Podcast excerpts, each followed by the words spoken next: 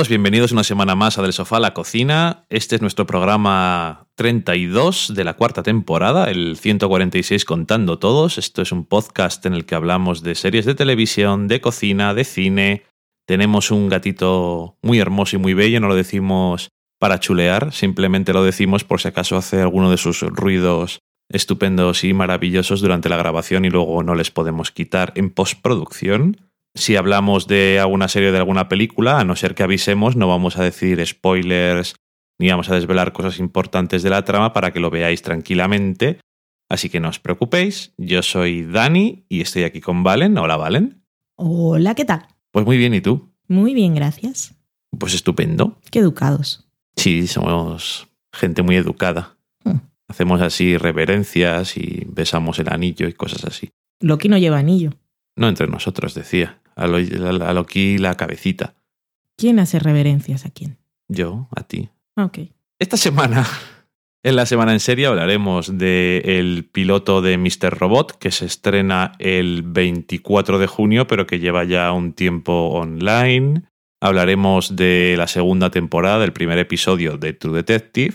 En la cata de pelis hablaremos de Short Term 12. Después iremos a la cocina, os diremos una receta. Y en la sobremesa, al final del todo, os contaremos un poco lo que habéis dicho durante esta semana en, Twitter, en las redes sociales y demás. Hablaremos un poco, me imagino, también de nuestro crowdfunding del libro de recetas de series y os contaremos qué tal va todo y os daremos las gracias una vez más. Y dicho eso, pues nos vamos a la semana en serie.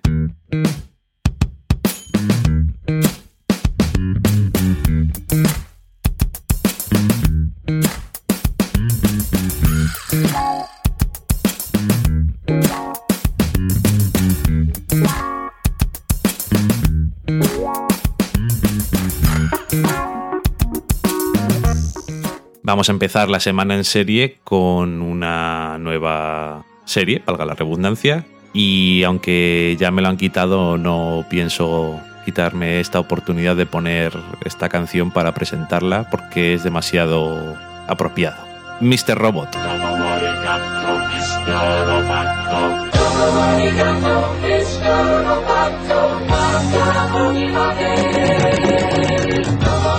Światą wysztorowam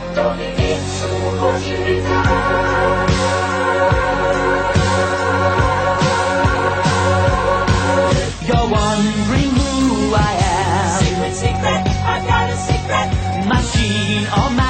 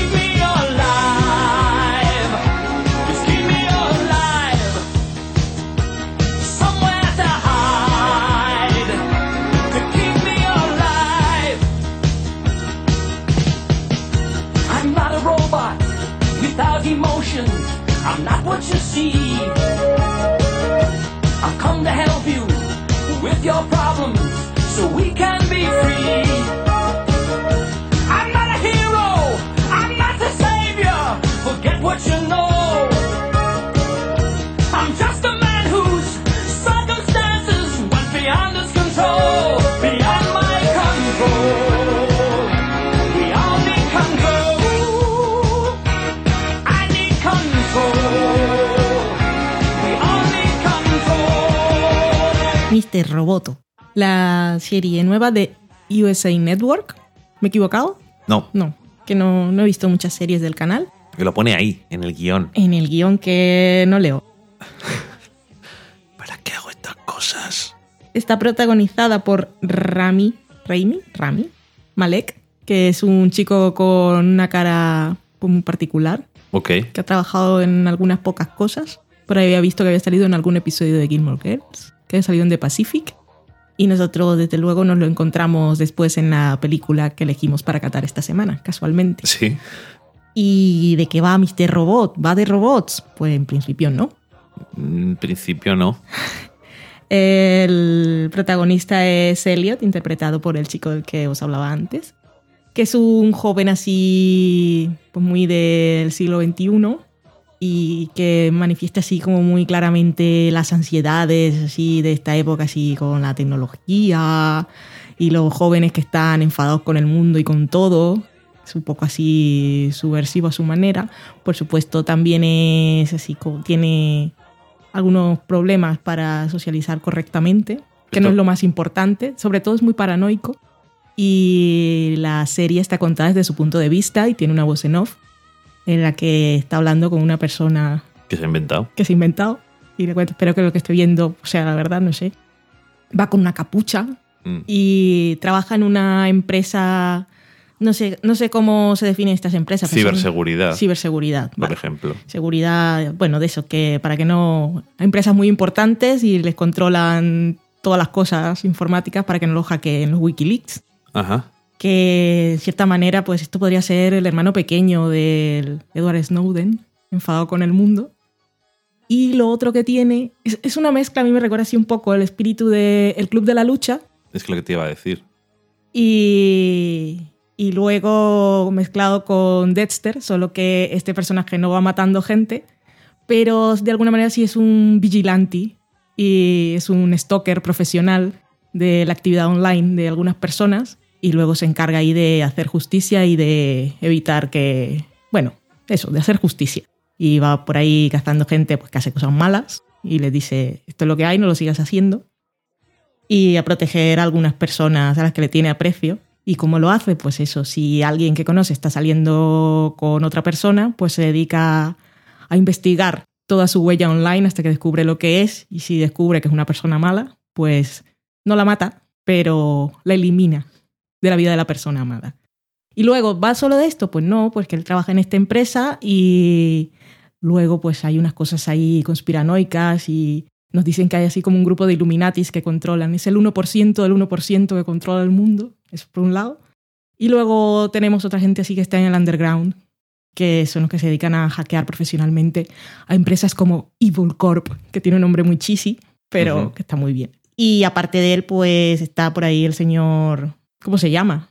El chungo. Christian Slater. Ese, Christian Slater, y otra gente joven por allí, como su amiga, que entiendo que es amiga desde hace muchos años, de la infancia o algo así, que es un personaje que me cae muy bien. Y pues esa es más o menos la historia así mal contada del primer episodio, pero tengo que decir que me sorprendió muchísimo y me gustó bastante cómo está rodada.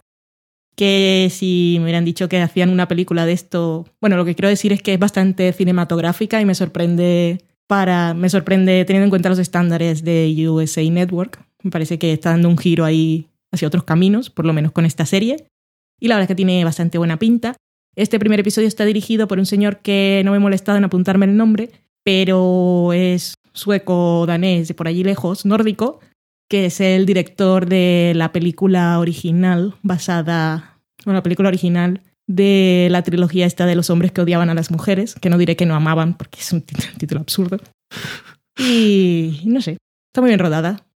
No sé, me gustó bastante, me sorprendió un montón.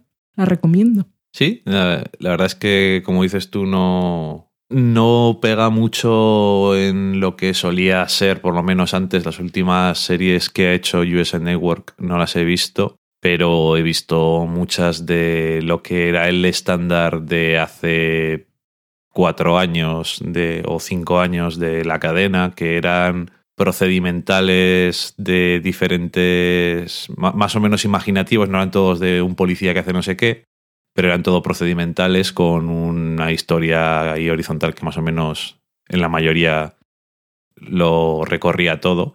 Quitando las dos series que no sé si serán las más, las más exitosas, igual yo tengo la sensación de que sí que son las más conocidas, que eran eh, Monk, que fue la primera que hicieron, y Psych, que también creo que fue la segunda, o segunda que tuvo un poco más de importancia, pues eran mucho más procedimentales, pero luego pues eh, Born Notice, eh, In Plain Sight, eh, la de.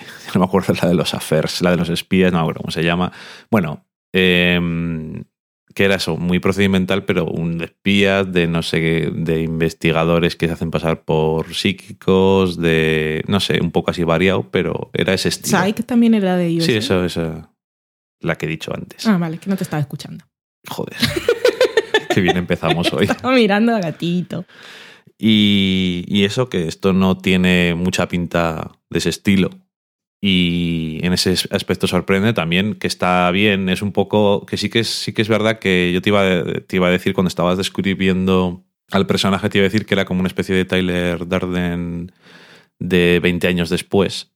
20 años después y 10 años más joven. Sí, pero bueno, de un poco de ese estilo y también al final es un poco también porque, por no decir nada más de las cosas, el, no que sea igual, pero la sensación que te deja el personaje de eh, protagonista de Elliot y el personaje que hace Christian Slater también es un poco en plan como la dualidad de los dos protagonistas del Club de la Lucha Sin hostias. pero sin pero es de otro tipo de cosa pero, es ese, ese tipo de y una Enfado con la sociedad. de intentar destruir el capitalismo de alguna forma no sé es un poco ese estilo. Es un hacktivista. activista muy bien. Y y no sé que me parece que me parece que lo colgaron Sí, eh, está- los de USA, eh, USA Network y porque era una serie un poco diferente y querían, me imagino, pues decir, mira lo que tenemos. Y la- yo creo que la pusieron hace un par de meses incluso. Ah, no me había enterado. Pero sí, sí. Sí sé que hace un par de semanas, pero no sabía que hace tanto. O no le había prestado atención. Hace bastante tiempo que está por ahí rondando y se estrena el 24, que me imagino que será o el día que saquemos el programa o el día anterior, pero vamos, eh, justamente os va a venir a- al pelo. La dirección está, está curiosa y sí que da la sensación de que la idea... Eso me pasa últimamente mucho con muchas series de televisión y supongo que es por el giro que está dando el medio, que muchos primeros episodios me da la sensación de que podrían haber sido una película y Hmm. que no veo exactamente qué es lo que quieren hacer para sostenerlo. Pero aquí no, no lo veo mal por ahora. El final del primer episodio, pues dices, bueno, a ver, a saber qué pasa, me, me interesa saberlo. No es. Pensaba que a partir de cierto punto iba a ser un poco distinto, pero tiene un giro como diferente. Me ha gustado. Además, les, la que has mencionado tú a la amiga de la infancia, que es el único personaje más o menos con el que habla normal y deja que le toque. Sí. Y, y tienen una, tiene una relación que está bien, que es bonita de ver porque si no lo demás, pues es un poco antisocial, tiene, aparte tiene problemas mentales in- interesantes y eh, probablemente algún tipo de enfermedad. Pero bueno, no sé, sí que, me, sí que me ha gustado. Me ha gustado y me ha parecido entretenido. No sé hasta qué punto, como siempre, las cosas estas de los hackeos y tal, como no sé mucho de eso, estarán bien representado. Eso, pues que se vengan a quejar los otros. Los que sepan de informática y eso, que se quejen si hace falta. Pero, no sé, me ha parecido bien. Por ahora, a veces tiene como... A veces en, en la forma en la que la voz no funciona es un poco que te está diciendo cosas que dices, uh, qué rompedor. A mí me gustó. Pero a, a mí a veces me da la sensación de que era que un poco lo fácil, eh, lo donde he pegado los golpes. Pero me parece que encaja bien con. O sea, no es algo que luego no ves en el personaje que, que no funcione bien o que no se complemente con el, el resto de su personalidad y eso. y no sé. Eh, Echarle un vistazo, yo creo. Que es una cosa que está pasando últimamente que no hace falta que sepas de qué cadena vienen las cosas tanto Sí. como antes. Y eso está bien, que está intentando hacer cosas diferentes y cosas de calidad todas las cadenas y eso siempre, siempre mola. Y de esta serie nueva de USA Network, pues vamos a pasar a la nueva temporada de True Detective. The war was lost, the treaty signed. I was not caught. I crossed the line. I was not caught, though many tried. I'll live among you well disguised. I had to leave my life behind. I dug some graves you'll never find. The stories told with facts and lies. I had a name, but never mind. Never mind. Never mind. I had to leave my life behind. The stories told with facts and lies. You own the world, so never mind. Vuelve True Detective a HBO, esta serie que el año pasado resultó ser una sorpresa y que es una serie que cada año nos presenta una historia diferente, con personajes distintos, actores distintos. No es como otras series de antologías que repiten actores, como Fargo o American Horror Story. Ya le gustaría esta. Estaríamos hablando de otra cosa. Ser como Repetir. a Matthew Ah, repetir actores. sí. Y a su Pues amiguito. ¿eh? muy probablemente. Lo que pasa es que Matthew McConaughey no es un tío que le puedas sacar de eh, ciertas cosas. Eso es lo que es el hombre. Mm. Y nunca va a fingir que no es de donde es. Mm. No así como el protagon- uno de los protagonistas de ahora, que mm, es Colin Farrell, que es irlandés, y aquí hace de americano, como tantas veces ha hecho. Pero bueno, eh, que se me, me estoy adelantando. ¿A qué? Eh, la serie, como digo, tiene eh, nuevos personajes, una nueva historia, sigue estando escrita por Nick Picholato, pero en este caso el director que teníamos el año pasado, que era Fukunaga, se marchó, digamos que por diferen- vamos a decir por diferencias creativas, como si, hubiera- como si lo hubiéramos leído en una, en una nota de prensa. Sigue figurando como productor ejecutivo, por cierto, así que me alegro que se lleve dinero. Pero este año van a tener varios directores. Por ahora, eh, los dos primeros episodios les dirige Justin Lin, que sabemos que ha dirigido las películas de, eh, de Fast and the Furious y que el año pasado me parece que fue el director de el piloto de esta serie de, C- de Scorpion. Mm, Por eso hay escenas de persecuciones de coches y motos que corren. Sí, pero en este episodio de True Detective no se aprovechan demasiado de eso. Pero hay. Es que tú dices que todos sabréis que es. Y bueno, pues vale. No, digo que es lo más conocido, no nada más. Pero vamos, en Scorpion se aprovecha mucho más de eso. Mm, Yo creo que Picholato echó al Fukunaga y ahora va a contratar, va a contratar a varios directores porque en la primera temporada seguro estaba celoso porque la gente alababa mucho a Fuku, mi amigo. y aquí dijo, Hola, ¿qué pues tal, nada, Fuku? aquí voy a contratar a varios y no podrán decir No que será, la, la temporada es una maravilla por solo una persona. no será por ego autoral de Nick Picholato, que es uno de esos, que se le va mucho. Esto, esto es mi- estas son mis cosas. Yo lo voy a llamar Nick Pichalata. Pichalata. Interesante. O pecholata estaba bien también, pero bueno. Eh, bueno, pues de que el, si el año pasado teníamos a un par de policías que investigaban unos asesinatos en Luisiana, creo que era, pues en este caso estamos en California, eh, sobre todo en un sitio que se llama Vinci, que incluso uno de los personajes en, dentro del primer episodio dice, ¿qué es Vinci? Y dice el otro, se supone que es una ciudad curiosamente, pues es una ciudad inventada, por cierto. Pero bueno, se supone también que está basado en un modelo de ciudad que está por esa zona.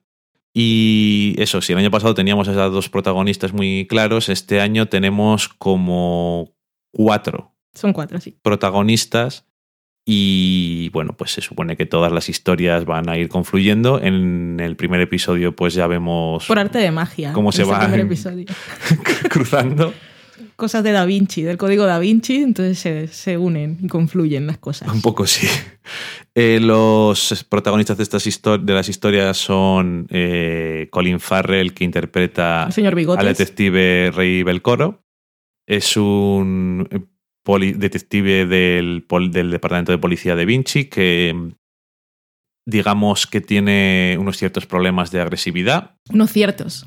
Pero no, no, no quiero decir nada más, pero digamos que tiene unos ligeros problemas. Madre mía. Sí, la idea del policía corrupto se va aquí por la estratosfera. Es que ya no es, aunque no fuera corrupto, es que simplemente es tiene una cierta violencia metida en, en su cuerpo. Eso es lo, lo que llaman masculinidad tóxica. Pues es- En este caso es masculinidad mortal. sí. Masculinidad del ébola, esto ya. Vamos, tiene de todo. Tiene tóxica y tiene mortal. Es la masculinidad viruela. Anthrax. Eh, luego también tenemos a Frank Semyon, que está interpretado por Vince Vaughn y que es un mafioso de esta zona y que está pues metido en cosas de desarrollo urbanístico y demás, ¿no? Que es lo que está de moda que estén metidos los malos, como en Daredevil. Eh, Daredevil, que hay que decirlo bien. O lo dices bien o si no dices tan defensor. Luego también tenemos a la detective del condado de Ventura, que es, no sé si me puedo decirlo sin reírme, Antígona Becerides. Antígona que está interpretada por Rachel McAdams y que, bueno, pues tiene otras historias diferentes, tiene cosas con su hermana, con su padre, tiene sus propios crímenes que investigar. Tiene daddy issues y odia a los hombres, como dice su padre. Sí. Y que todo lo que hace es para llevarle la contraria. Mm. Luego, diré- luego tengo que decir una cosa, y lo he apuntado porque no he pensado dejar de decirlo, que dice su padre. Eh, la otra parte de la historia es Paul Boothrow, que es un oficial de, de estos que van en la moto por las carreteras, que llaman Highway Patrol, Capitán Centella. que hace una cosa al principio del episodio y le dejan de esto que te... Quédate un poco tranquilo en casa y ya vuelves dentro de un mes o lo que sea. Baja pagada. No me acuerdo cómo se dice en español, pero bueno, de eso. Y bueno, todo más o menos está relacionado con la desaparición de lo que en Estados Unidos llaman el City Planner, que sería como el, bueno, el- lo que llaman el city manager, que no es el alcalde, sino el encargado del desarrollo El jefe urbanístico. de, urbaniza- de urbanización y demás de Vinci, que se llama Ben Casper y que ha desaparecido. Lleva unos días desaparecido y nadie sabe dónde está. Y a partir de ahí, pues más o menos empieza la historia. Mm. Em, bueno, me lo voy a quitar de encima y luego ya podemos hablar de las cosas. El padre de Antígona tiene otra hija que se llama Atenea. Y el padre dice en cierto momento, eh, bueno, pues me dijo que estaba metido en unas cosas de mm, interpretación delante de una webcam y no sé qué. Bueno, Atenea, diosa del amor. Y yo digo, y dice Valen, a lo mejor es que lo decía de forma irónica. Y digo, pero qué ironía. Si aquí no hay ningún tipo de ironía. No, no, no, no hay. Y yo solamente quiero decir que si vas a ser un pedante como bien tienes que ser, porque Picholato es un tío así un poco pedante, me parece estupendo. Cuando lo dice Matthew McConaughey, como dijiste tú, cuando terminó el episodio, queda todo mucho mejor. Pero en cualquier caso, di las cosas bien. Y te voy a, y te voy a leer porque es que digo, no sea que es que estoy tonto yo y se me estén olvidando las cosas. Aunque está ser. bastante seguro, pero puede ser. Fíjate si es diosa de cosas y no de eso. Sabiduría, valentía, inspiración, civilización, ley y justicia, matemáticas, fuerza, estrategia de guerra, artes y habilidad. De todo eso es diosa. El amor es lo más importante, lo enseñó Interstellar. Entonces es válido. El amor... Bueno, El amor en lo fin. engloba todo. ¿Por qué, por qué tienes que meterte a otro lado? bueno, pues eso lo tenía que dejar dicho. Em, ¿Qué tal este primer episodio? Bueno, recordemos que el primer episodio de True Detective del año pasado no nos gustó mucho, pero creo que sí que hay una cosa que este primer episodio pierde con respecto al anterior, aparte de los actores, y es que creo que a mí me parece que fue una de las cosas que le criticaron así al principio que tienes dos protagonistas y los demás básicamente no son ni personas, los demás peleles que aparecen en la serie. Tienes al personaje de Woody Harrelson y al de Matthew McConaughey y ya está. Hmm. Lo demás, poquita cosa. La mujer en cierto momento, pero poco. Y dijo, bueno, será por personajes. Voy a meter personajes. Y en este caso, en el primer episodio, creo que da un poco así como descentrado. Un poco que te marea de un lado a otro y no sé si termina de ser efectivo del todo. Como siempre, este tipo de historias que tienen tantos ángulos, cuando se van desarrollando, pueden ganar interés, pueden converger varias cosas. a saber. Y luego lo otro que es muy curioso, al igual que eh, la temporada del año pasado, hay mucho de paisajes y de cómo es eh, la civilización en esta zona, por decirlo de alguna forma, cómo son las carreteras, cómo son las fábricas, Sí, los paisajes nos referimos urbanos. a paisajes urbanos Sí. porque no, no al señor Bigotes. No, no, eso no es un paisaje. No, pero no es civilizado tampoco. No, tampoco. Los paisajes urbanos que, claro, en Luisiana tienen, tienen un algo especial y diferente. Sí. Y en este caso, pues ver intersecciones de autovías y fábricas en un espacio que pegan perfectamente, no una fábrica en un sitio donde está alrededor todo lleno de árboles o en un delta de un río y cosas así, no llama demasiado la atención. O sea, pierde un poco de ese atractivo, de esa mística, Sí. por decirlo de alguna forma. Y mm, bueno, eso, qui- quitando eso, pues la verdad, a mí no, no me ha parecido mal. Lo peor de todo es eh, que no he dicho quién era el, el personaje de Paul, el capitán Centella que dices tú, de la moto. Está interpretado por Taylor Kitsch, que mucha gente le conocerá por sus múltiples fracasos en el cine o por eh, Friday Night Lights y que aquí interpreta, como todos los personajes, los cuatro personajes principales son personajes muy intensos, de esos de que agujerean, agujerean la pantalla cada vez que, que miran a un sitio, pero Taylor Kitsch no sabe hacer eso. Entonces queda como si en vez de, de Friday Night Lights hubiera venido de Saturday Night Live y fuera un sketch parodia de una serie de este tipo, Sí. porque queda estúpido. Cuando va en la moto, no, eso es el GIF del año. eso es más allá. O sea, eso es, eso es realmente retardez directamente. Y además no vale para nada. Es como, ¿sabéis? Cuando la gente va así, una cosa muy, que es muy molona de cuando va una mujer en un descapotable y el pelo se mueve al viento. Por este caso, él va en una moto y se le mueven, se le mueven los cachetes. Sí, pero bueno, eso y el momento de felación. Es que las. es que está... Ay, madre mía. Vale, Yo me reí. sí, sí, pero. Y me decías tú, lo siento, y digo, pero es que no. O sea, cuando una cosa es graciosa hay que reírse. No puedo permitir que, que no des rienda suelta a tus emociones. Es Y que, es yo, que- yo escuché, yo en esa escena escuché a- las indicaciones del director. Aprieta el ojete y piensa intensamente en que estás apretando el ojete. Esa es la cara.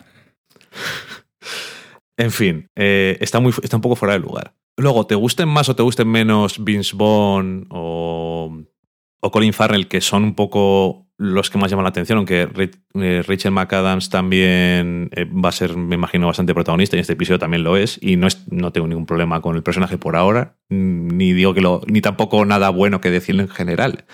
Es un poco, pues, una policía y ya está. O sea, no tiene mucha personalidad por ahora para mí.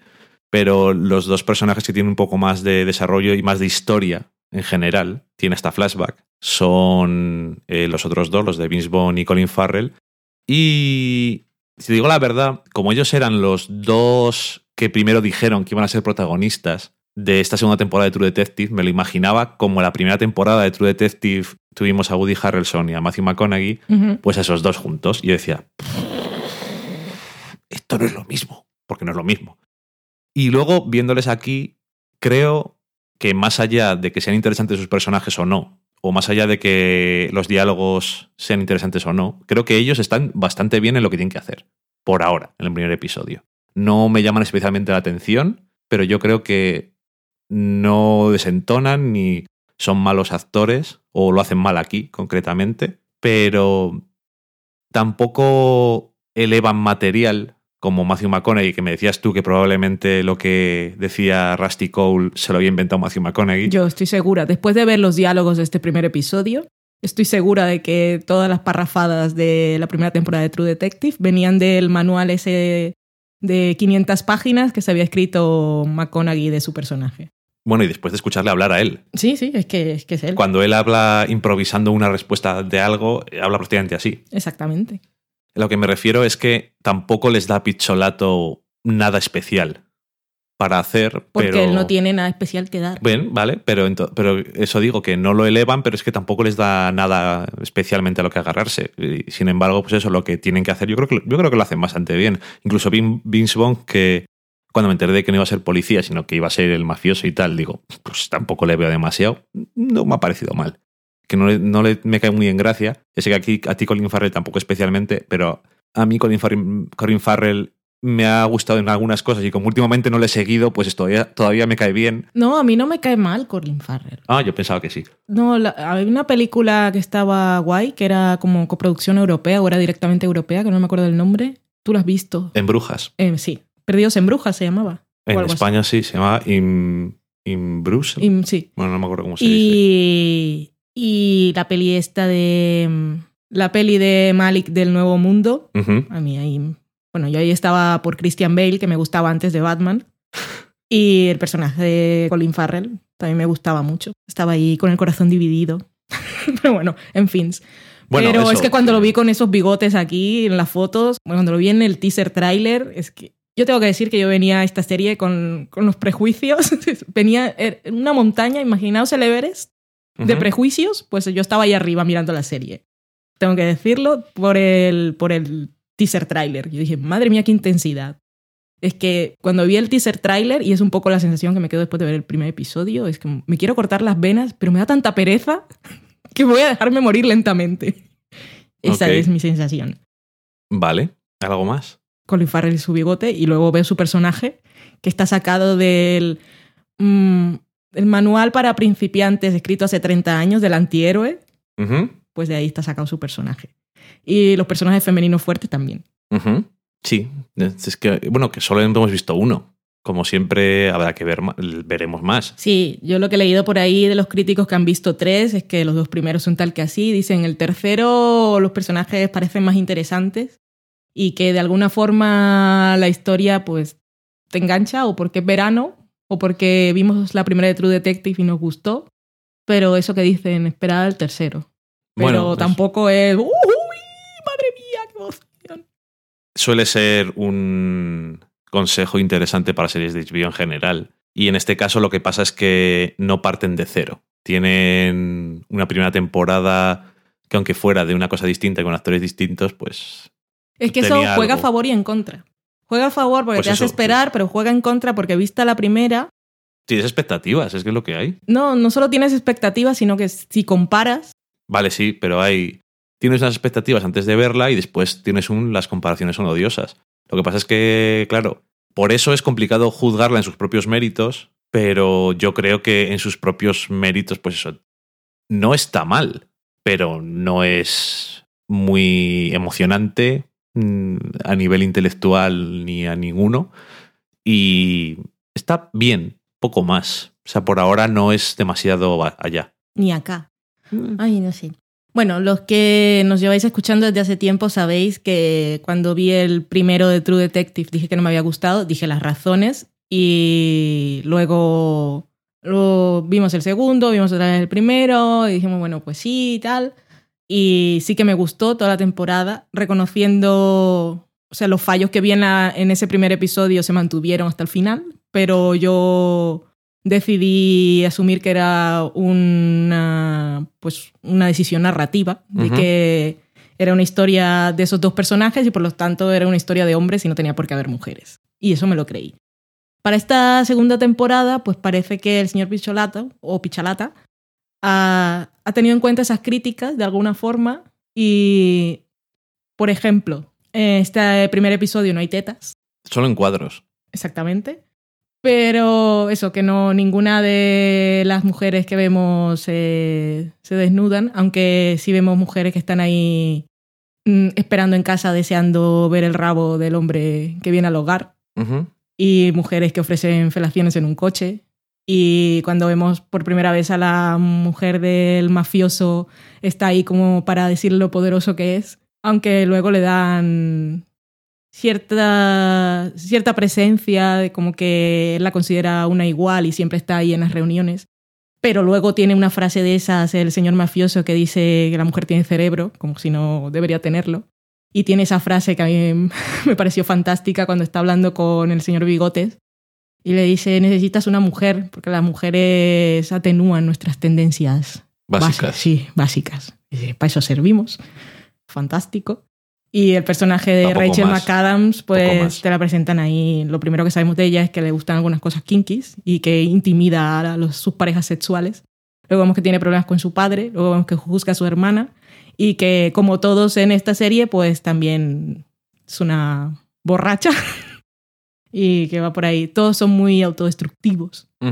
Otra cosa curiosa de este primer episodio es que los hombres son. Todos tienen problemas de impotencia o de virilidad espermatozoica.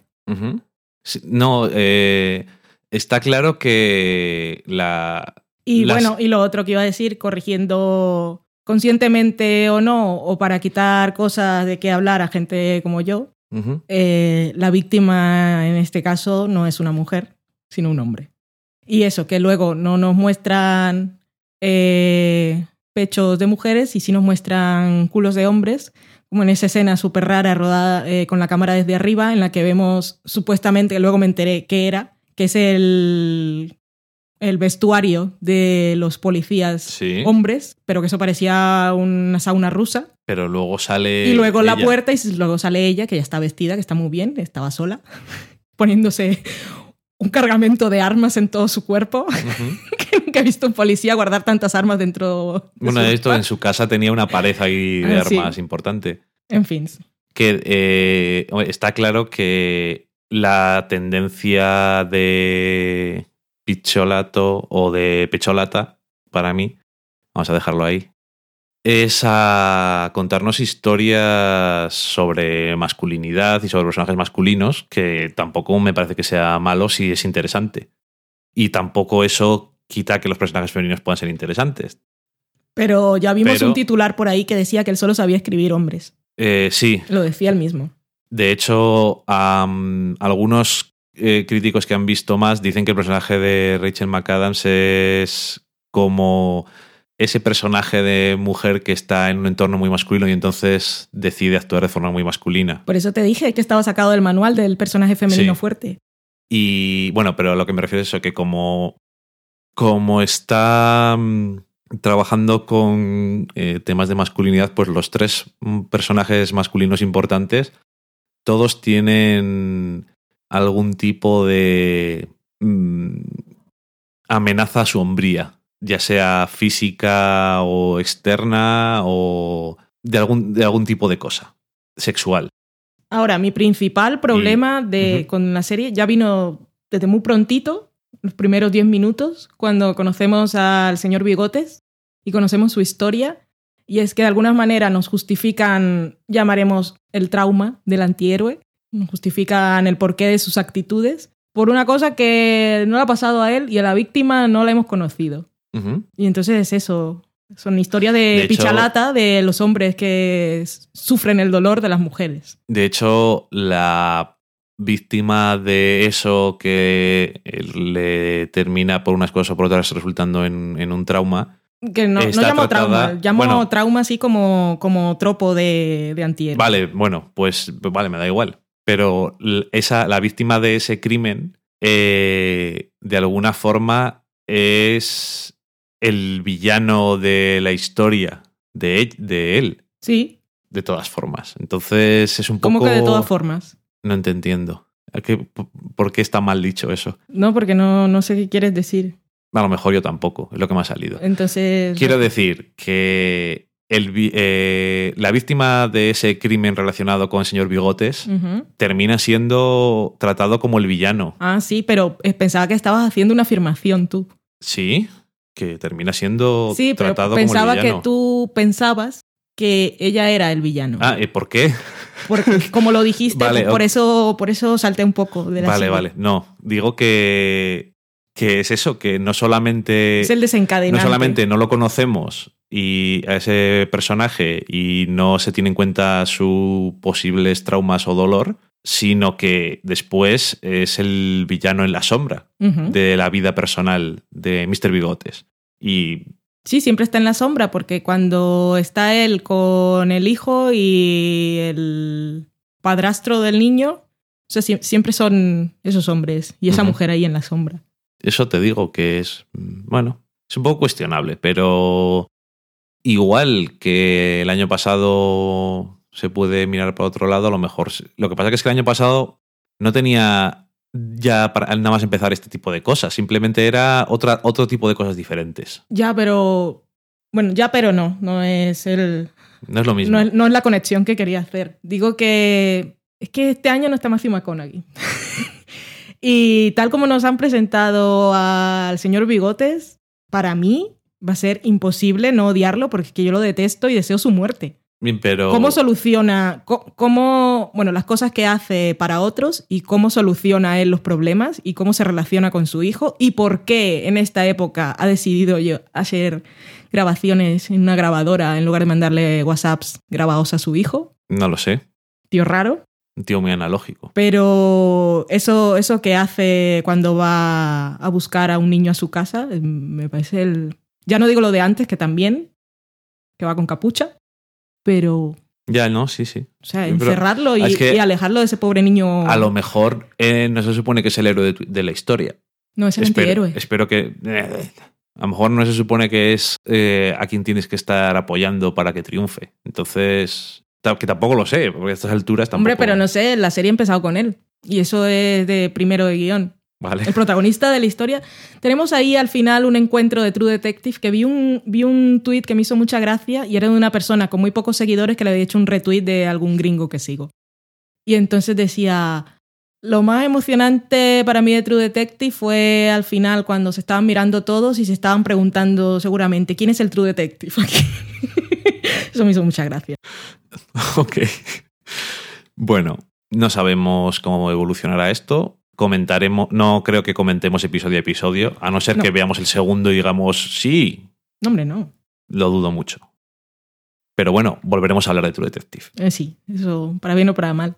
Volveremos a hablar. En cualquier caso, el primer episodio no nos ha dejado demasiado emocionados. A mí menos, pero bueno, ya he dicho que venía... Estaba yo ahí un poco en dilema, primero porque no quería ir con prejuicios por lo que me había pasado la primera vez, pero tenía muchos más. Y te lo dije antes de que empezáramos a verlo. Acuérdate que el año pasado primero no te gustó. Y yo no esto no tengo, tiene yo no tengo ver. problema en comerme las palabras si me las sirves con una buena copa de vino luego. Están bien.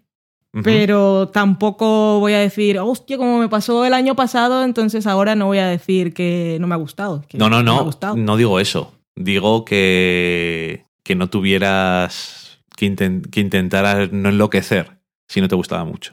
Pero es que yo di el teaser y me mantengo. Es una intensidad. Luego tiene unas cosas que intenta ser súper guay, como en la escena en la que están ahí en un, en un bar y están el señor Bigotes y el mafioso. Eh, pero eso es muy raro. Y está una chica tocando, que es una cosa así como muy lynch. Y la escena está rodada súper raro. Que hay... Luego he visto que gente dice, qué maravilla, me encanta. He visto está la escena ya en YouTube y la gente dice como, oh, me encanta True Detective, esta magia. Pero es que eso no tiene ningún puto sentido. Estos dos hombres ahí en el vacío con esa intensidad, mirando Pero- a la cantante y luego hablan de mierda. Mm, en fin, Está a punto de dar un golpe en la mesa. sí. Que yo en esa escena es más. Era más el. No sé si es más el montaje. Sí, bueno, el montaje, pero esto está el señor Pichalata ahí detrás. Y ha intentado transmitir una cosa y entonces la gente dice como, "Es- esto mola, pero esto, esto mola ¿por qué? No, no mola demasiado. Pero bueno. Luego la canción ahí... Lo que sí tiene este primer episodio es que es un poco sutil, por eso yo me mantengo en mi idea de que, de que los diálogos los escribía Matthew McConaughey y voy a mantenerme hasta que me muestren lo contrario. Porque tiene muchos diálogos que yo me reía. Muchos. el diálogo de Antígona con su, con su padre es bastante ridículo. Es que cuando él le dice lo de eso de odias a todo el mundo, principalmente a los hombres, y yo, "Ay, por favor. En cualquier caso, eh, ya volveremos a, a hablar de ella para mantenernos en ello o para decir, pues no, está bien al final. No lo creo, pero. O sí, que quién sabe. En cualquier caso, a la cata de pelis.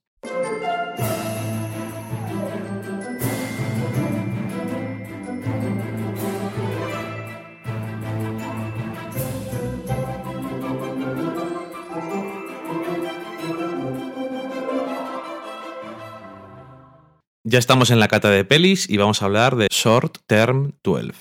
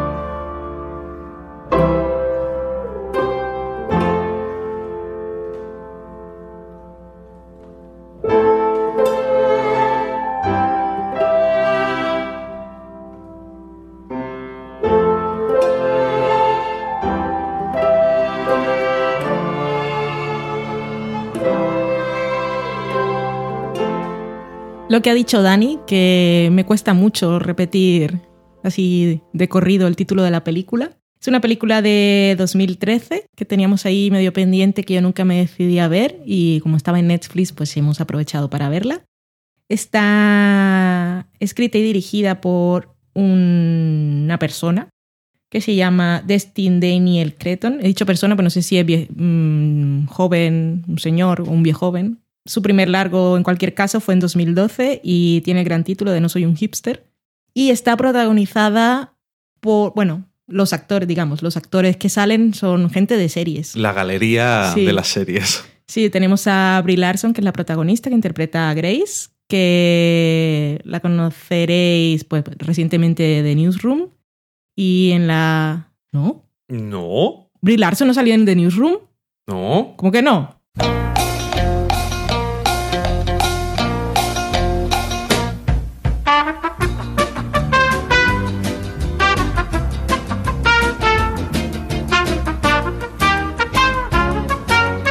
No era la jovencita que, que estaba, era la pareja del otro. ¿Cómo que no? No. Búscala. ¿Qué te apuestas? Mm, Apuéstate algo, por gracia. recoger las cacas. Vale, apostado. Te digo cómo se llama ahora, que no me acuerdo. Ay, qué contento, pues no apetecía nada recoger la mierda hoy. Jo, tío. Alison Peel. Es... ¿Y entonces esta quién es? ¿Por qué me suena tanto? Esta es la de Scott Pilgrim, por ejemplo. ¿Qué pe- Yo pensaba que era la misma. No. Era lo siguiente que iba a decir. Creo que también salía en United States of Tara. No, de eso no me suena. Pero, te voy a- pero, pero lo puedes decir. Y ya que vas a decir de- lo de las series, Mm. Pues yo pensaba que la de Newsroom era la de Scott Pilgrim. pues no. Es que salen las dos. La de Scott Pilgrim de The Newsroom es la batería. Ajá. Y Alison Brie Larson es la Ramona. Ah, pero con el pelo azul no la ponía. Exactamente. Te han puesto el pelo de colores y ya no sabes lo que hace. Madre mía, tengo que recoger mierdas de gato. Y ya.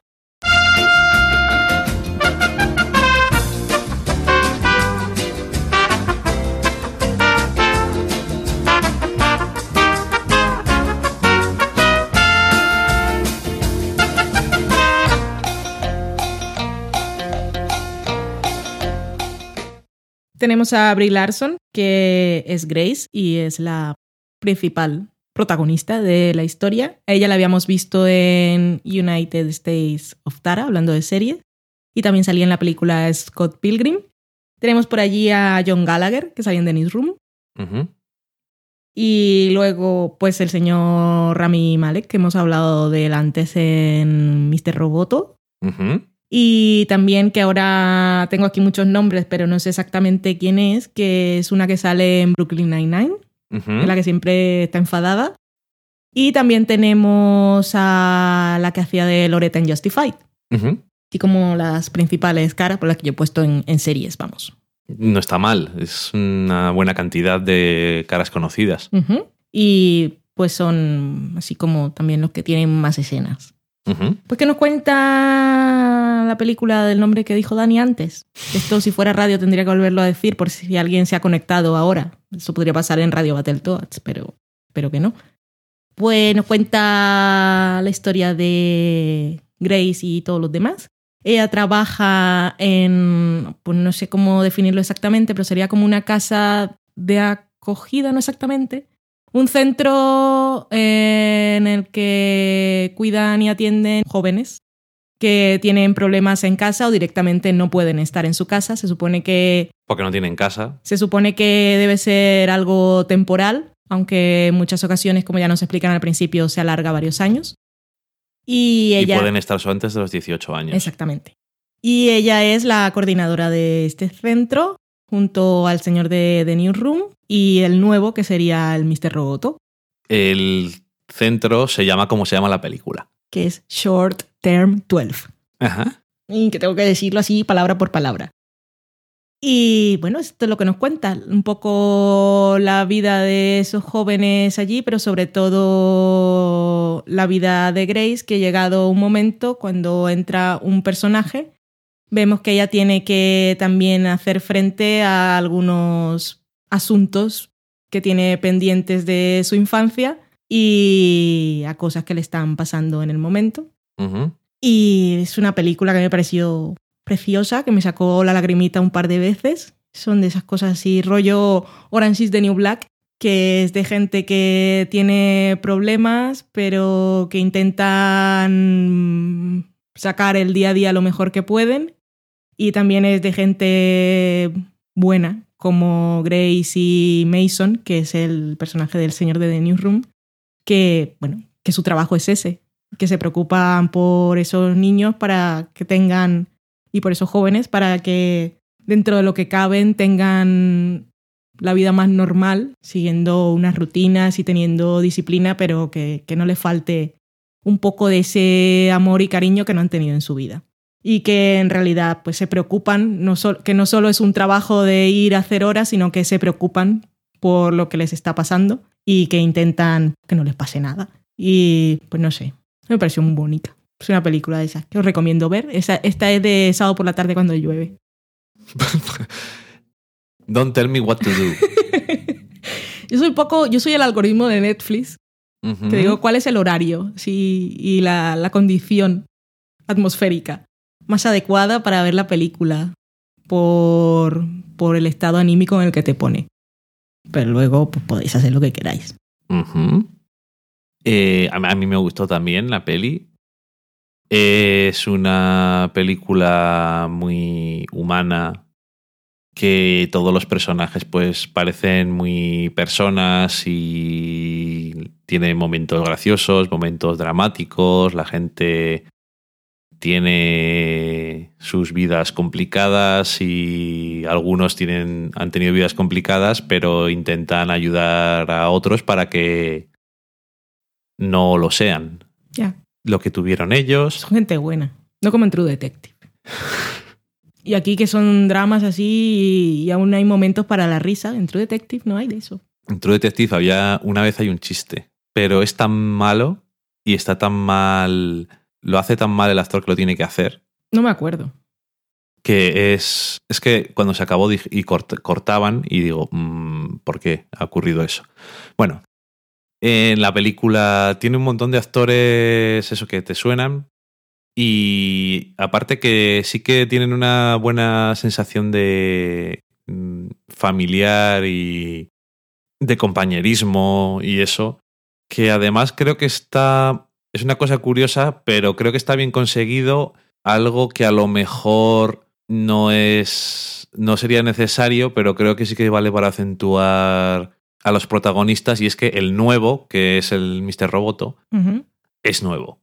Y. Es nuevo y su vida no tiene nada que ver con la de nadie que está ahí. No, exactamente. Eh, es nuevo, o sea, quiero decir, no es que sea malo. no. No es en plan el villano, sino que no carece de la competencia ahora mismo para realizar ese trabajo que tiene que hacer porque no ha tenido experiencias en la vida. Le falta de dónde sacar de su vida para poder conectar instantáneamente, entonces va a tener que estar allí un cierto tiempo para poder llegar a ser tan buen trabajador de esta, de esta institución como Grace. Trabajadores sociales, ¿no? Sí, son como trabajadores sociales, sí pues tan buen trabajador social como es Grace o como puede ser Mason y que, que son gente que han tenido vidas complicadas, otros no sabemos, mm. a lo mejor sí, a lo mejor no, pero en este caso es eso, gente que ha tenido vida complicada y que no siempre la gente que ha tenido vida complicada lo que decide hacer con su vida es intentar que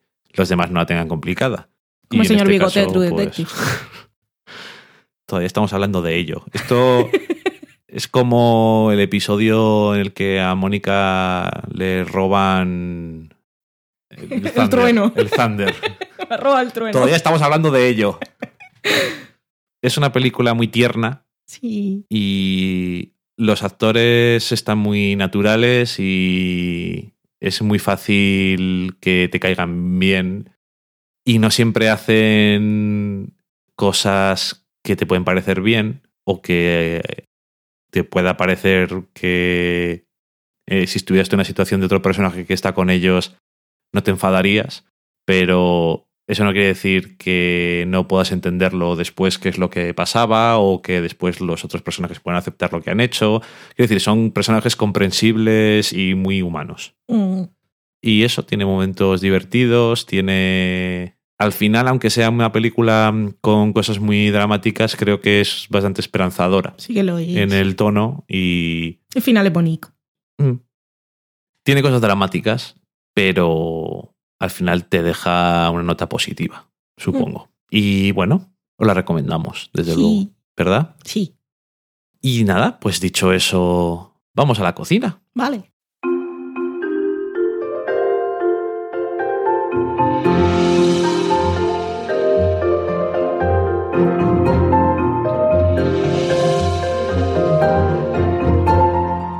Hoy en la cocina os voy a dar una receta de una cosa. Esto es lo mismo que he hecho la otra vez que toca hacer recetas. Es que otro día Valen dijo algo de esto y dije, pues yo no me acuerdo exactamente cómo, cuáles son todos los ingredientes que tiene. Y digo, pues lo voy a decir en las recetas, porque así también me lo aprendo yo y se lo hago un día. Eh, en este caso es el Sandwich Club, que seguro que todos os suena haberlo visto en algún sitio. Pero a lo Sobre mejor todo en la carta de un, de un hotel. Es muy probable porque es una de esas cosas que es el un clásico de clásico de hotel. Sí.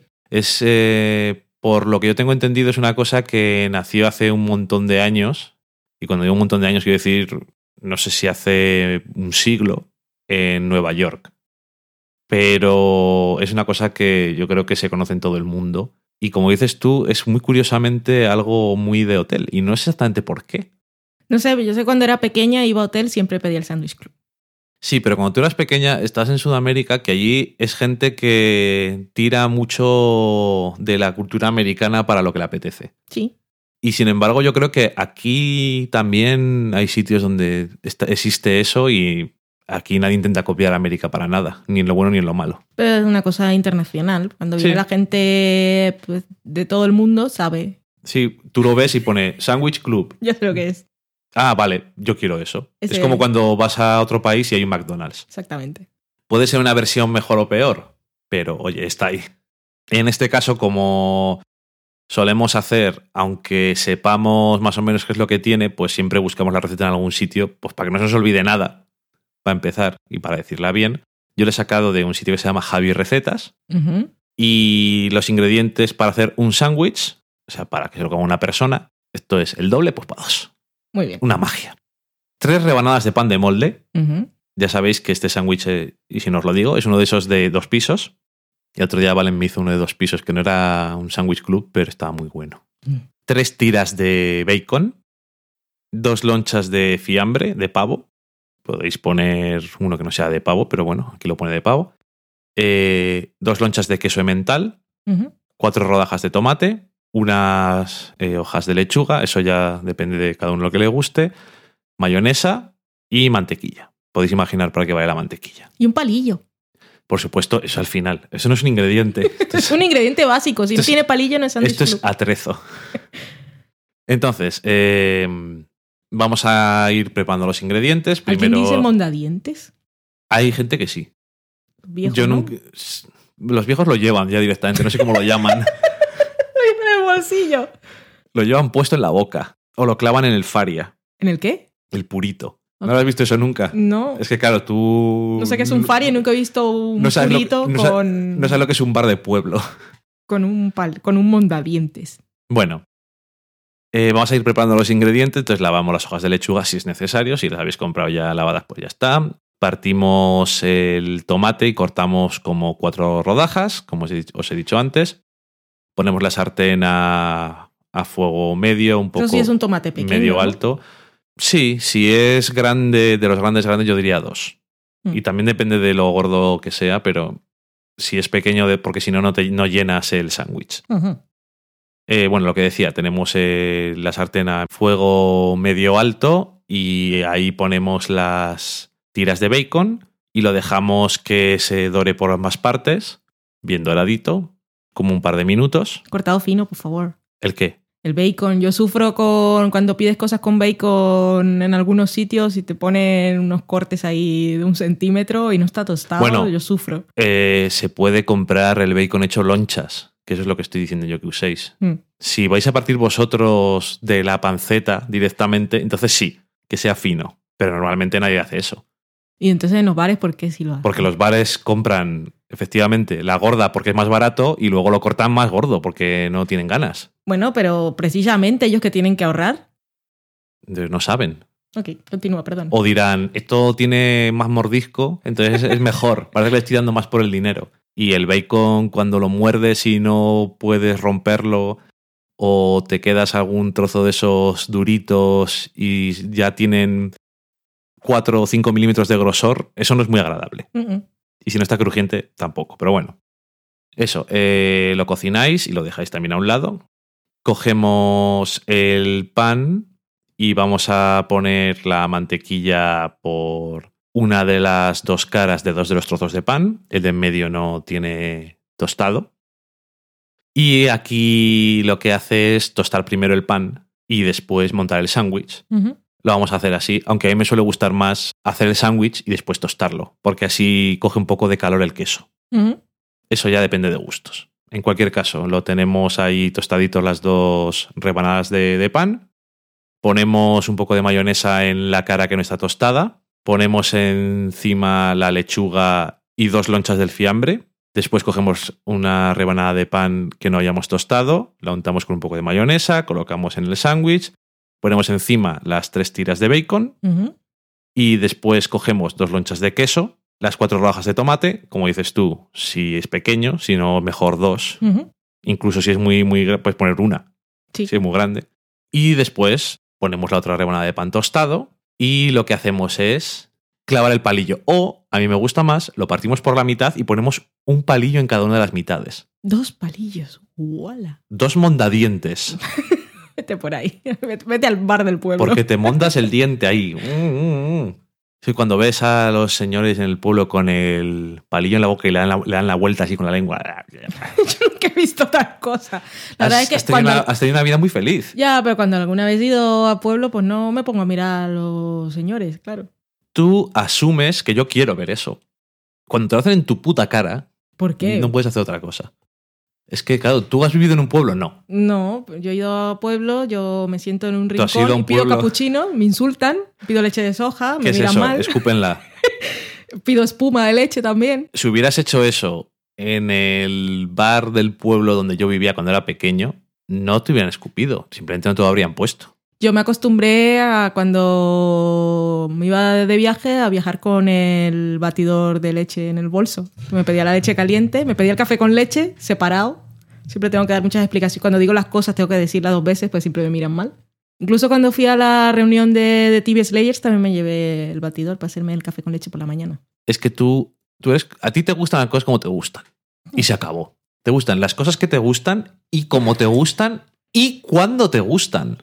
Hmm, ¿Verdad o mentira? ¿Es verdad? Totalmente cierto. Estoy muy orgullosa. Nadie dice que no deberías de estarlo. Excepto Loki, que te gusta en cualquier circunstancia, aunque te despierte a las 7 de la mañana comiéndote los pies. Bueno, pero es que Loki está por encima del bien y del mal. Exactamente, por encima del bien y del mal. Y dicho eso, vamos a la sobremesa.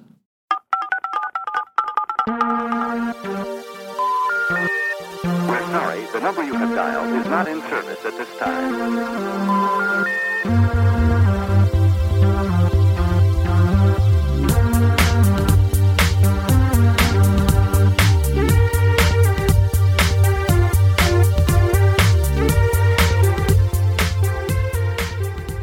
Ya estamos en la sobremesa donde vamos a leer comentarios que nos habéis dejado en las redes sociales. Antes recordaros que seguimos teniendo nuestro crowdfunding en Berkami, el libro del sofá a la cocina con 100 recetas sacadas Mm, ¿Cuántas? sacadas de series de televisión y va a tener un montón de referencias. Tenemos que cocinar todas las cosas, va a ser todo muy rico. Va a ser un libro muy chulo porque no lo hemos maquetado nosotros, sino una maquetadora profesional, como Dios manda. Y podéis colaborar con nosotros, todavía tenéis días de sobra hasta el 15 de julio, pero cuanto antes lo hagáis mejor, porque enseguida el dinero atrae dinero, por lo visto. Sí. Cuanto más dinero tienes, pues más dice la gente, uh, hostia, ahora será bueno entonces, habrá que poner dinero. Así Yo también estoy que esperando ahora final de mes, gente que es súper afortunada y cobra pagas extras, que yo eso, hostia, la última vez que cobré una paga extra yo creo que fue hace 10 años o más. A mí me las daban prorrateadas, las pagas extras. No, por eso digo, a mí Y hace- prorrateadas, y eso, hace, en mucho- y hace muchos años. Pero cuando cobraba pagas extras de esas que te venían ahí en junio y en diciembre sin retención. Madre oh, mía. Madre mía. Bueno, en, este, en cualquier caso, si escucháis esto y por primera vez os estáis enterando de cómo, que tenéis un libro, que es esto, es en Berkami, donde entráis durante esta semana, creo que cuando salga este programa también va a estar nuestro proyecto en la portada, nada más entráis en berkami con v y con k com, pero si no, entráis en buscar y Ujú. ponéis del sofá a la cocina y aparece nuestro proyecto. O entráis a elsofalacocina.com y ahí tenemos el widget. También sale, Y en Twitter también. sí, y en Facebook. Y de todas formas, que sepáis que decís, oye, es que no me viene muy bien ahora porque tengo que esperar a que empiece julio para que me paguen, pero no sé qué. No os cobran hasta el 15 de julio, el dinero. Uh, esto parece una promoción. que es cuando se acaba el, el crowdfunding. Entonces, si queréis poner el dinero ahora y pensáis que el 15 de julio vais a tenerlo, pues ya está. Desde 23 euros por hora se puede aportar si vivís en España y los que vivís en otros sitios, pues os podéis juntar entre varios o si tenéis dinero suficiente, pues es que claro, nos cobran mucho dinero por mandarlo a otros sitios. Es lo que tiene. Y por cierto que también esta es la última semana para entregar el meme de los Upfronts de 2015. Uy, te has quedado Eh, pensando. Es que a los que vienen del futuro y del presente no sabemos en qué año vivimos. Eh, en el que apostamos a ver qué series de las nuevas de las cadenas en abierto americanas van a renovarse y cuáles no, solamente habiendo visto los vídeos de que se les presentan a los, a los anunciantes, que son los que van a poner el dinero para que estas cadenas sigan sobreviviendo año tras año. Que es un poco, no con trailers, aunque en algunos casos sí, lo que hacen también las cadenas. Que luego nos reímos un poco cuando estrenan, nosotros aquí en España y en otros países pues también lo veréis, que de repente pues en verano estrenan una temporada o una serie que nosotros sabemos que está cancelada. Ajá. No es que ellos han sido tontos y la han comprado ayer. Es que han visto el piloto, un piloto sin acabar, o han visto un tráiler y había actores buenos y tienes que comprarlo antes que los demás si crees que va a tener éxito. Es un poco De lo que hacemos nosotros. Normalmente eh, suele ser una especie de resumen del piloto, más que un tráiler. Y, y bueno, pues nada, tenéis hasta el 26 de junio y ya han participado unas cuantas personas, pero bueno, tenéis premio a los que acertéis más, por supuesto, de esto nos enteraremos pues dentro de casi de un año. Así que nada, paciencia y a ver si tenéis suerte. Y dicho eso, Valen, mientras yo me reclino hacia atrás y tú consigues desbloquear el móvil, cuéntanos qué es lo que ha dicho la gente en Twitter. Bueno, antes que nada, agradeceros a todos porque de verdad que os vinculáis un montón con lo de la campaña del crowdfunding. Especialmente quiero agradecer a Juno Endecilla, a Miguel Vesta y a Jesús. No porque los demás no lo hagan, que los demás lo hacen una vez o dos veces, pero que vosotros tres lo sabéis, que lo estáis, lo estáis haciendo constantemente, incluso le escribís directamente a personas para que lo hagan, así que os lo agradecemos muchísimo. No pensáis que nosotros no lo hacemos, lo que pasa es que intentamos hacerlo un poco más con la mano izquierda No ser pesados. y nos estamos moviendo. Y cuando veis que alguien así que tiene muchos seguidores, hostia, Canal Plus Series se los ha retuiteado, no es porque se lo han encontrado por ahí, es porque nosotros hemos ido ahí. Hola, por favor, si Sí, podéis. eso lo, ha ocurrido. Lo que acostumbro a hacer yo es enviar por directos y les explico un poco toda la historia, digo muy humildemente, y al final pongo una foto de un gatito de esos que piden cosas. siempre funciona, así que algo tendrá que pasar. También a Noah, que Sí, lo pone de vez verdad, en cuando verdad. también. Y siempre dice, ¿pero qué mierdas estáis haciendo? No estáis poniendo dinero. Sí, cuando gente no lo comparte en Facebook también dice apoyadlo, que son los mejores. Bueno, en fin, que os queremos muchísimo. Muchas gracias. Sí. Y bueno, por supuesto, muchas gracias también a todos los que han colaborado durante esta semana, que ya si podemos descifrar vuestro nick en Twitter a través del nombre que ponéis en la aportación o con O el vuestro correo. correo. electrónico, os lo vamos agradeciendo por ahí. Que luego leeremos alguno en Evox que nos lo estaba reclamando. Pero una vez más, como Evox no le notifica a la gente cuando le respondes, pues esta persona no se ha enterado. Así que espero que escuche el programa. Entonces vamos a leer pues todo, todo lo demás. Empezamos con Decar 1980 RMCF. Joder, cuántas cosas le caben en los 14 caracteres Y nosotros no podemos poner en el sofá la cocina en Twitter. para poder poner todo esto.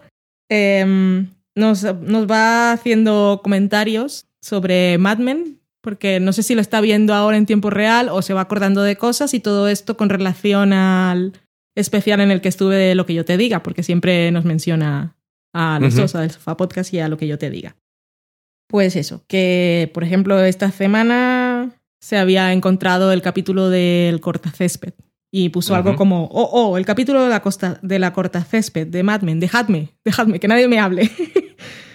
Cuando ya tenía el pie en la puerta. Un día estás en lo más alto y después te atropella alguien con una cortadora de césped.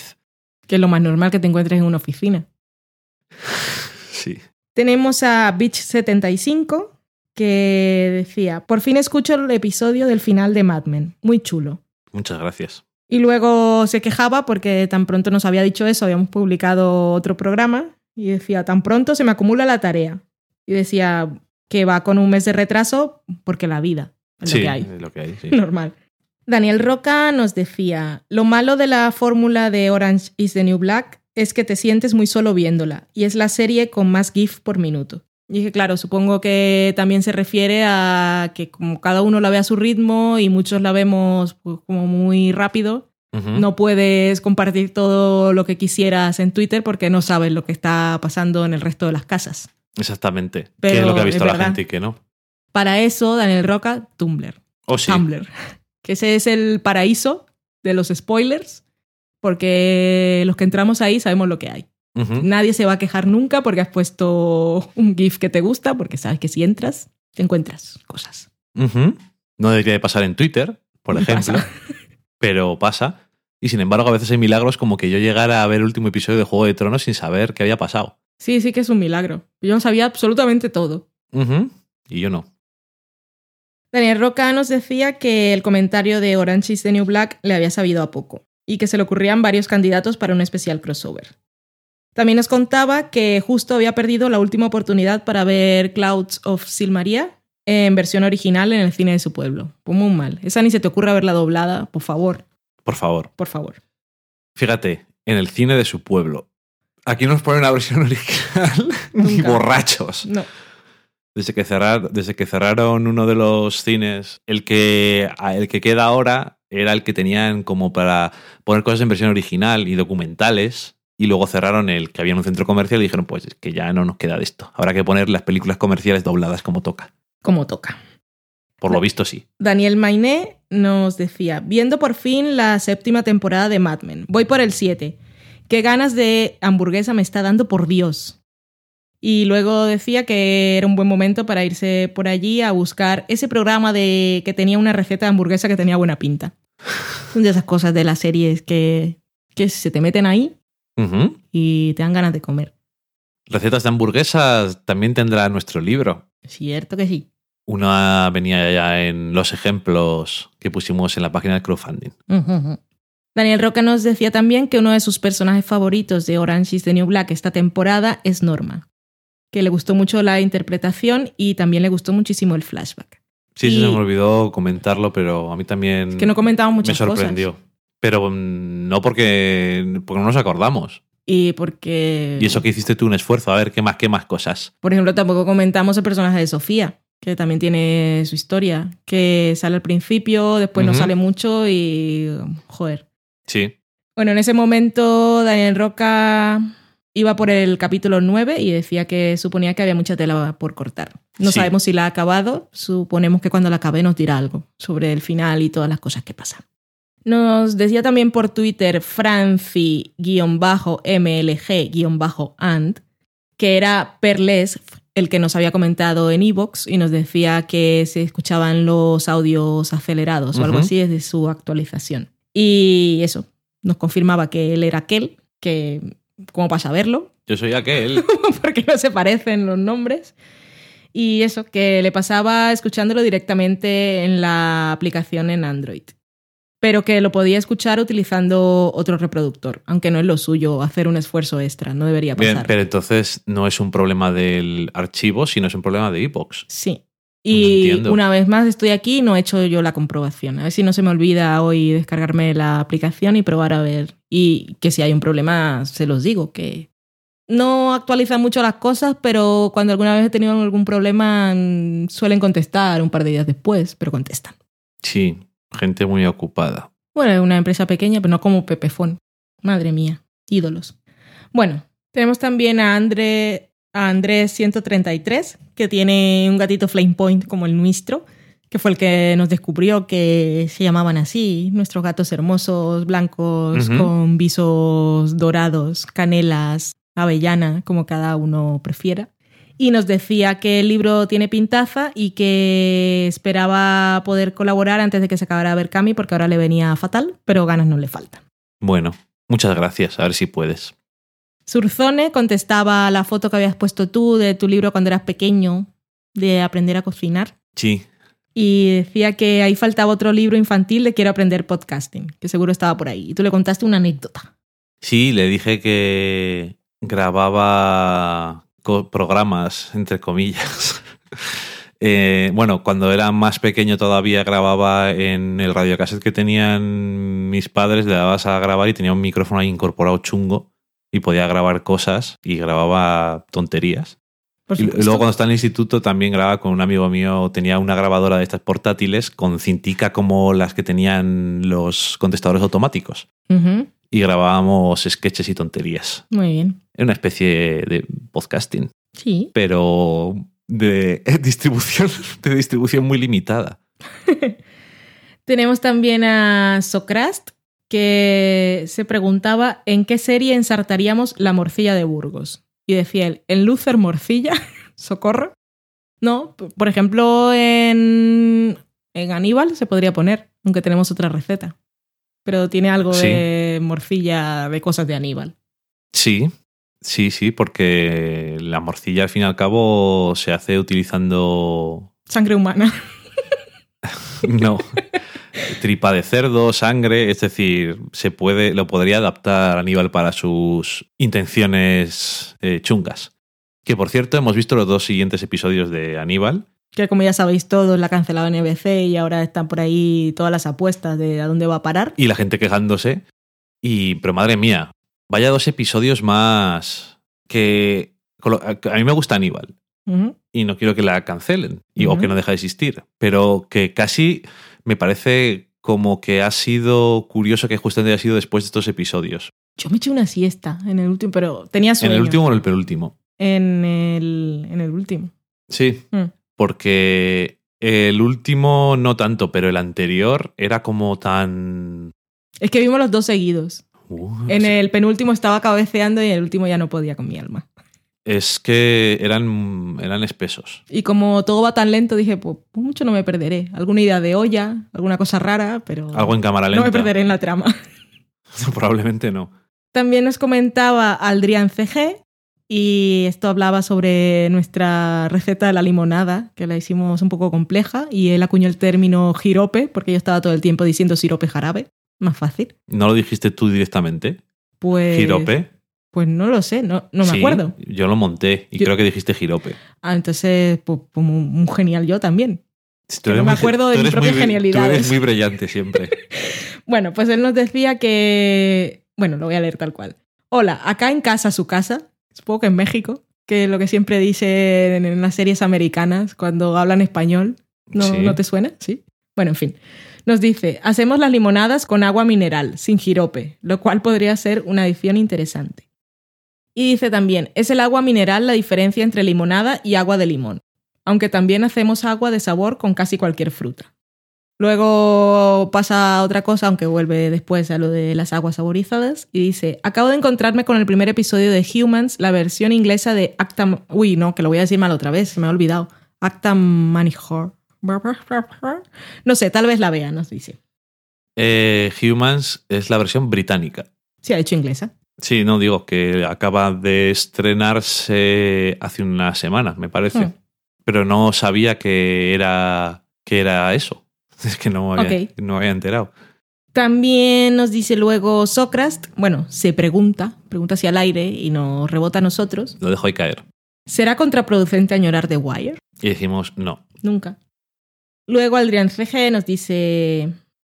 Bueno, le preguntamos lo de cómo se hacían las aguas saborizadas y dice que con la fruta de tu elección, licuar y agregar azúcar al gusto, no hay ciencia. Nos funciona casi con cualquier fruta. Aunque nunca hemos intentado de plátano. Pero ¿quién soy yo para decirles que no hagas agua de plátano? Luego puso hagan. Dijo, estoy hablando con Valen seguro, que es la que contesta las cosas, porque Daniel no responde nada, pero No voy a hablar en plural. No es verdad. Dice, "Tam- También hace de sandía, piña, guayaba, guanábana y papaya, que son buenas opciones para hacer agua de sabor. Con la naranja podrías hacer lo mismo que con los limones. Tampoco jamás he probado de mandarina, pero de nuevo, ¿quién es uno? De mandarina sería estupendo. Ahora yo me pregunto, ¿lo de las aguas estas con sabor que llaman allí son los zumos? No. Es agua, fruta y azúcar. Pero un zumo no tiene agua. Tú cuando haces un zumo le echas agua. Un poco porque depende de la fruta, no te licúa. Pero entonces no es un... Ok. Bueno, no, zumo no. Es lo que llaman en Colombia jugo. Que no es lo mismo. No. Yo pensaba que lo que llamabais jugo era Por ejemplo, zumo. un zumo de naranja es solo naranja, Sí. Pero si haces un jugo, hay que echarle un poco de agua. Y allá también llaman jugo a lo que tú llamarías batido, que es cuando le echan leche. Vale, pero eso ya es porque no tenéis ganas de pensar otros nombres, Porque ¿no? ahí, ahí puedes decir, yo quiero un jugo de papaya. Te, te preguntan, ¿con agua o con leche? Mm, Vale. No. Por cierto que... Esto creo que era así. Yo tengo unos recuerdos muy, Muy vagos. confusos de mis vidas pasadas. No como Phoebe. Que por cierto, eh, lo que ha dicho antes eh, el que ha comentado de The Wire. Que es curio- Socrast. Socrast, que es curioso que viendo escenas de The Wire buscando cosas de comida, que era muy curioso porque me estaba viendo un episodio la- buscando la escena que tenía que buscar y entonces se acababa la escena y seguía viéndolo y cuando habían pasado cinco minutos decía, mierda, que no tengo que estar viendo The Wire, tengo que estar haciendo otra cosa. Sí. Es trabajo, no placer. Exactamente. Y es que The Wire para, para mí por lo menos es placer. Sí. Nunca la hemos visto. Juntos. Bueno, yo nunca la he visto. Nunca la he, o sea, nunca la he revisionado, quiero decir. Mm, O sea, la vi y no la he vuelto a ver.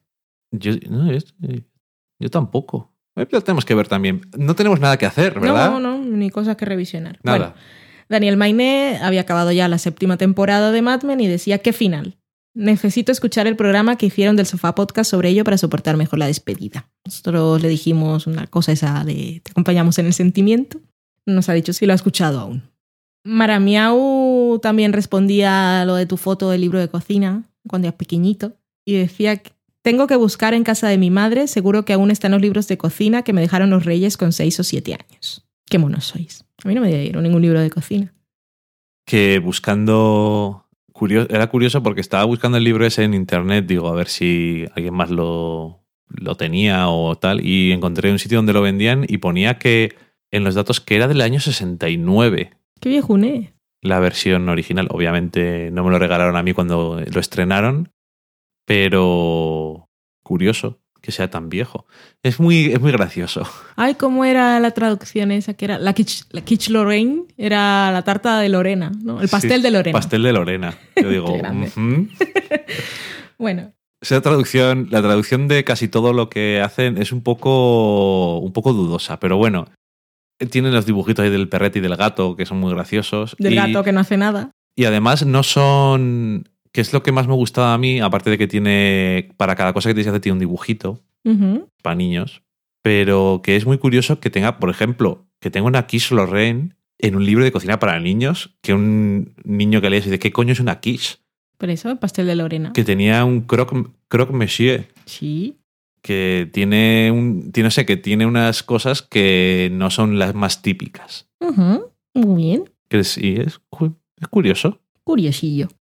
Daniel Mainé nos decía que esa relación que la gente decía que había sido forzada en el final de Mad Men, a él le había gustado mucho y la esperaba desde hacía temporadas y le alegraba mucho que acabaran juntos. Me alegro. Nuska Online respondiendo a la foto que pusimos, que habíamos hecho pruebas con el Cherry Pie de Twin Peaks el pasado fin de semana.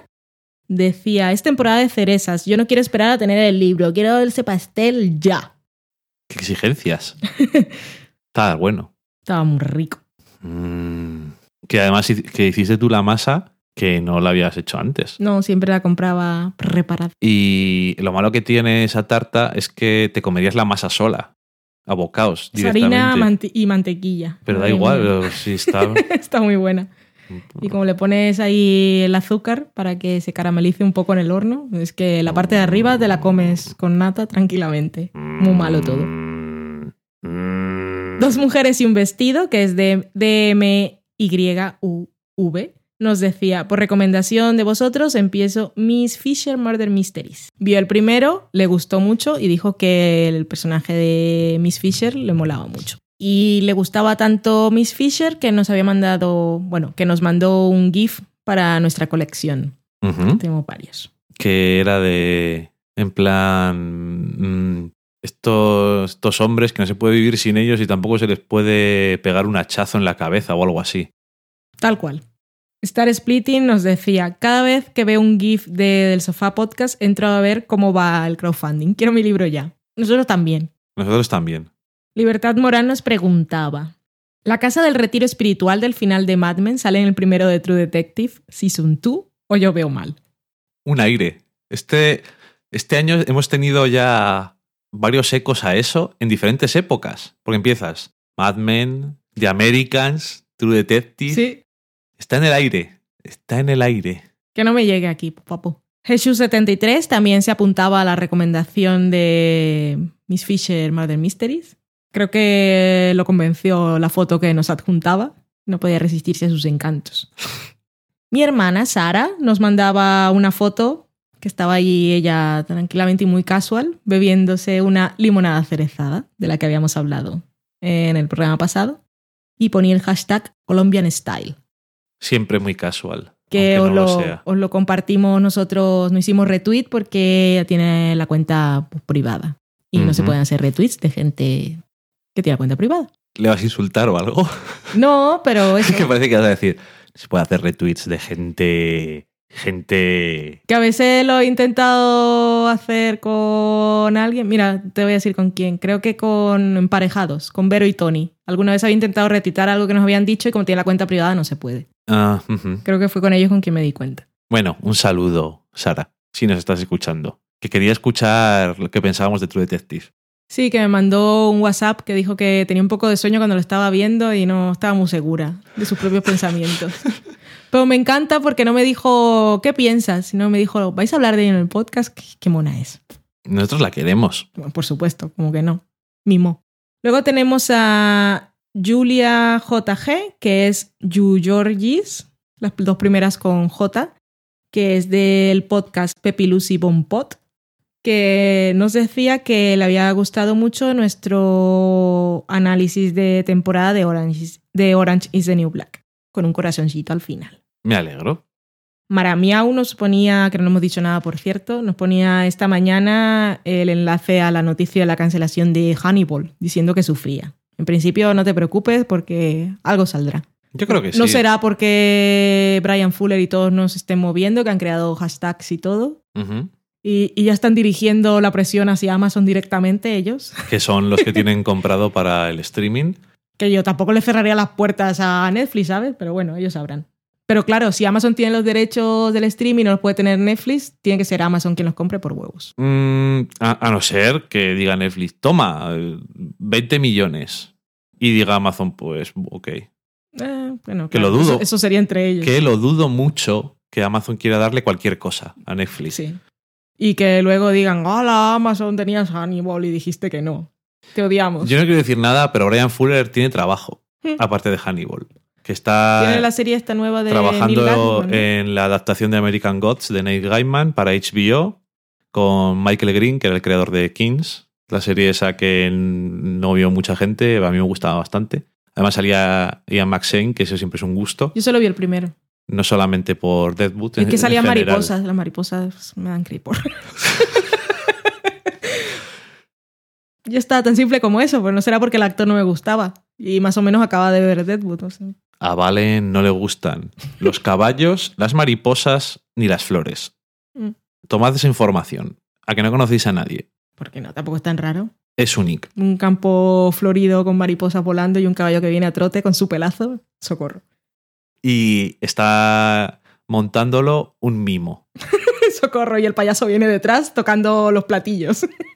no, una gaita. Es que, ¿qué más? Y después vienen detrás Nicolas Cage y Christian Slater con el, pe- el pecho descubierto y, Y dados, y de la mano y Russell Crowe por detrás con la barriga al aire dándose golpes en el pecho así. La, la, la, la. Vale. Y entonces Valen se despierta y dice, socorro, ¿qué, qué soy- qué he comido hoy? Y O has sido tú que me has puesto Saturno en la comida. Mercurio o algo. Algo venenoso. He mezclado informaciones. No, Le- no he mezclado nada. Me lo he le- inventado todo. No, es porque el saturnismo Eso. es una enfermedad que te entra con el plomo. Puedo poner el título Saturno en la comida. Además me gusta porque esos títulos son completos, son tan poéticos y extraños. Déjame vivir. Nadie sabe de dónde están diciendo todo el programa. A ver, a ver, ¿cuándo sale eso? No entiendo en qué contexto puede aparecer. Déjame que acabo. Por último tenemos a Regla Carmona, que nos daba las gracias porque, bueno, da las gracias, una cosa es de no te costará sin saber una cosa más, y es que pusimos un tuit hoy de que en realidad el cherry pie que hacen en Estados Unidos, la tarta de cerezas, no la hacen con las cerezas dulces que nos gusta comprar en el mercado, porque son dulces, sino que lo hacen con cerezas ácidas. Y eso, pues aquí son las guindas que luego he descubierto que no se comercializan porque son ácidas y son como una cosa así de tráfico de drogas que nadie sabe si van a venir o no, ni qué días y si llegan. Claro, que tienes que... que- ir a robarlas a los pueblos. Y es que cuando vivía en el pueblo eh, íbamos a coger guindas, te decía un señor, vamos a coger guindas. Y subías al árbol y comías guindas si te apetecía, las cogías y decías, pues esto debe ser lo más normal del mundo, que todo el mundo tenga guindas. Pero al parecer no. Así que, oye, si tenéis algún árbol alguna vez, es echarlos ahí una cesta buena, porque no se suelen poder comprar. A veces sí que llevan en sitios y me imagino que en lugares grandes pues habrá alguien que tenga siempre. Pero Y para la gente como Nuska Online, que os habéis antojado del cherry pie y decís, claro, que cuando salga el libro ya no es temporada, que es verdad. En el blog de Directo al Paladar dicen cómo se pueden congelar las cerezas, que se pueden congelar enteras o deshuesadas con un poco de azúcar. Pero que sepáis que en general la fruta se puede congelar muy bien. Tened en cuenta que es prácticamente todo agua y lo que quiere decir que se pueden congelar. Se puede congelar cualquier cosa, pero que se pueden descongelar muy bien y casi es como si estuvieran frescas. Mm, y además, si luego no te las vas a comer crudas, sino que las vas a cocinar, Claro. no tienes tanto problema. Por si acaso alguna vez os apetece guardar para.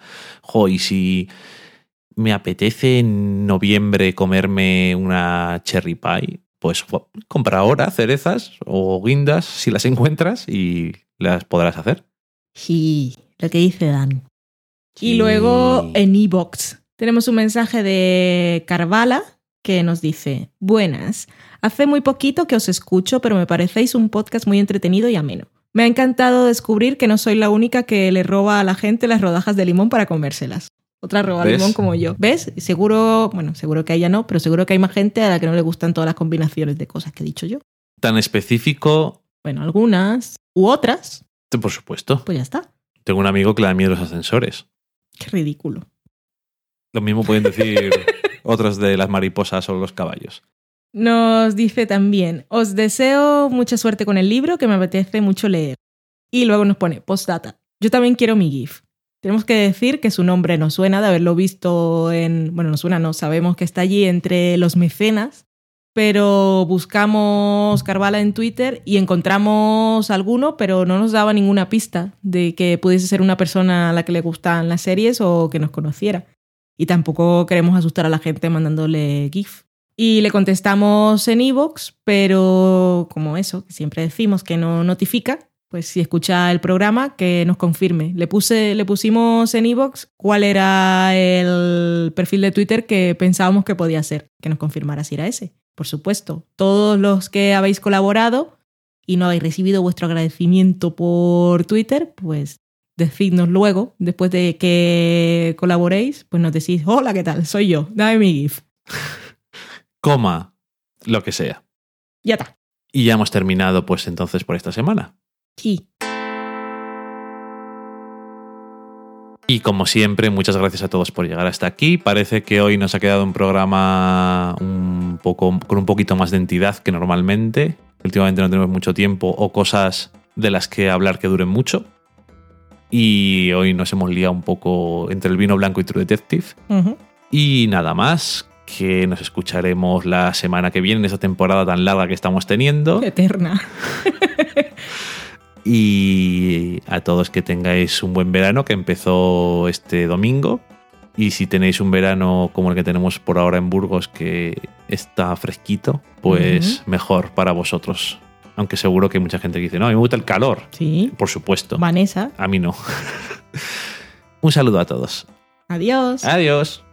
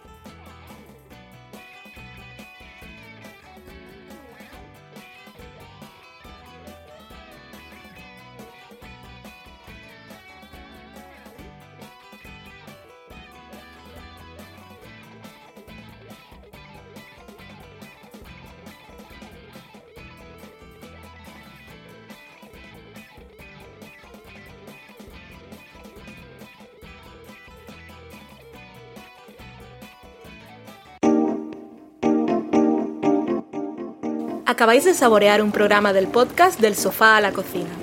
Para prepararlo hemos usado los siguientes ingredientes. Un Dani, una Valen y una licencia Creative Commons, reconocimiento no comercial compartir igual. Cuando tenemos los ingredientes, los picamos muy finos, los dejamos pochando en una sartén y cuando estén caramelizados, los mezclamos con la licencia Creative Commons, que, cuidado, no admite uso comercial de la obra original ni derivadas, que se tienen que distribuir con la misma licencia que la original, siempre citando a los creadores. Después de 10 minutos, condimentamos la mezcla con iTunes, iBooks, Twitter y un poco de Facebook. Si no encontráis las adecuadas en el mercado, buscad el nombre del blog. A continuación, introducimos en el horno y, después de 30 minutos, lo servimos aderezado con música distribuida con licencia Creative Commons a través de Jamendo. Al final del post correspondiente vienen especificadas concretamente. Si tenéis alguna duda con respecto a la receta o a cualquier otra cosa, podéis preguntarnos a través del correo electrónico del sofá a la cocina Buen apetito.